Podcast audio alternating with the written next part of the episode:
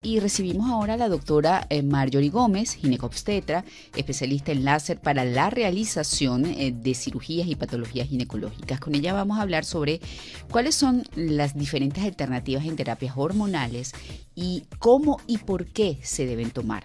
Muy buenas tardes, doctora. Gracias por estar con nosotros. Buenas tardes, María Laura. No, a ti por el contacto. A ver, existen diferentes alternativas en terapias hormonales. ¿Cuáles son y ¿Cómo y por qué deberían tomarse? ¿Cuándo están indicadas? Sí, bueno, fíjate que hoy en día tenemos dos tipos de terapias hormonales, unas que son llamadas hormonas sintéticas, que es con las que ya se venían trabajando y pues conocida posiblemente por muchos de nuestros oyentes y las personas, ¿ok? Que son las producidas en el laboratorio, ¿bien? Eh, con unas fórmulas bioquímicas muy diferentes a las hormonas de nuestro cuerpo. Y actualmente tenemos, que ya de verdad a nivel mundial, pues tiene ya bastante tiempo, lo que son llamadas las hormonas bioidénticas. Cuando hablamos de hormonas bioidénticas, eh, muchas personas piensan que es porque se llaman bioidénticas por su origen natural, pero en realidad es porque estas hormonas bioidénticas tienen una fórmula bioquímica igual a las hormonas que tiene nuestro cuerpo, ¿ok? Entonces, ¿esto qué ha permitido? Esto ha permitido mejorar las composiciones y las presentaciones de las terapias hormonales que se pueden instaurar en las pacientes, ¿no? Además de que cuando hablamos de las hormonas bioidénticas, el hecho de que su fórmula bioquímica sea muy parecida, pues esto ha permitido que los efectos colaterales que normalmente se vienen escuchando de las hormonas sean muchos menores, ¿no? Y haya como mucho más beneficio cuando utilizamos estas hormonas bioidénticas. Me preguntabas eh, por qué era necesario. Bueno, a veces pensamos que eh, las hormonas no juegan ningún papel o no le damos la mayor importancia a la función que tienen ellas en nuestro cuerpo, pero definitivamente eh, cuando hablamos de terapia hormonal no solamente estamos hablando de estrógeno y progesterona, ¿no? Sino que engloba pues una serie de hormonas, estamos hablando de testosterona, estamos hablando de la de hidrotestosterona, que forman parte eh, del funcionamiento de nuestro cuerpo. ¿A qué me refiero? A mantener nuestra piel, concentración y memoria, eh, a lo que es la parte del sexual, eh, la parte de energía, de mantener la masa muscular, de mantener nuestra masa ósea, ¿no? Entonces, eh, cuando nosotros entramos en una etapa como es la etapa de la menopausia, los ovarios pueden disminuir su función, disminuir las hormonas y pueden aparecer síntomas molestos que pueden llevar a una pérdida de la calidad de vida de la mujer y justamente lo que queremos a través de la terapia hormonal es que esto no ocurra.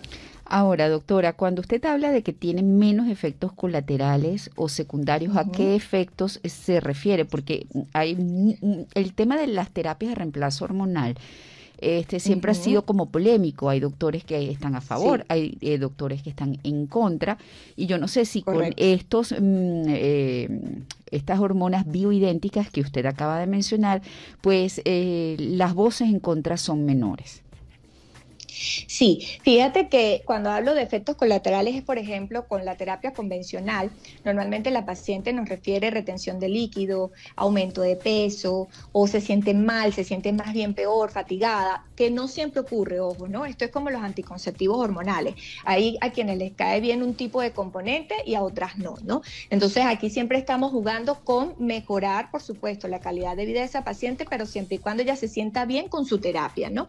Pero sí hemos visto que con estas terapias hormonales eh, hay, no hay retención de líquido, eh, podemos tener que no hay un aumento de peso, sobre todo si hablamos, porque las hormonas bioidénticas también vienen de estradiol, de progesterona, de testosterona, pero sobre todo en el caso de la testosterona, pues hace que más bien la parte del metabolismo ayude a esas personas que de repente dicen, conchale, pero es que estoy aumentando de peso y ya he intentado y nada. Pues bueno, cuando uno aplica la terapia hormonal, porque posiblemente hay una disminución de estas hormonas, entonces esto va a ayudar a que haya una mejor respuesta al hacer ejercicio y al tener una alimentación saludable. Ojo, no estoy diciendo que la terapia hormonal va a bajar de peso, pero sí que va a ayudar a que exista una respuesta para que la persona pueda bajar de peso, ¿no? Igualmente, por ejemplo, la terapia de testosterona elimina lo que es la cefalea o los dolores de cabeza, eh, ayuda mucho en la concentración y memoria y en la parte del sueño. Entonces siempre van a haber como ciertos beneficios, como un plus, le digo yo, en realidad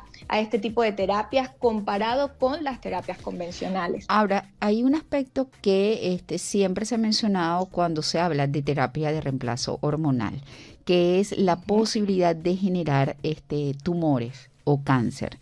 este, con estos nuevos medicamentos o con estas hormonas bioidénticas, ¿existe el mismo riesgo? No, el riesgo es mucho más bajo, ¿ok? Hay trabajos que están a favor. Eh, como les digo, no es una terapia nueva. Yo incluso aquí en Venezuela tengo seis años colocándola, pero ya es, eh, eh, llevan el mercado como unos que pues les puedo decir 20 años en el mercado y los trabajos que se han publicado más bien han referido a una disminución de riesgo. Una de las cosas, María Laura, que ayuda a esto es porque si hablamos del pellet de testosterona, ¿ok? Ayuda a disminuir ese riesgo. Incluso eh, puedo decir que aquí, por supuesto, ese manejo no lo hago porque, como tú dices, hay muchos médicos que no tienen la información como tal de las hormonas bidénticas.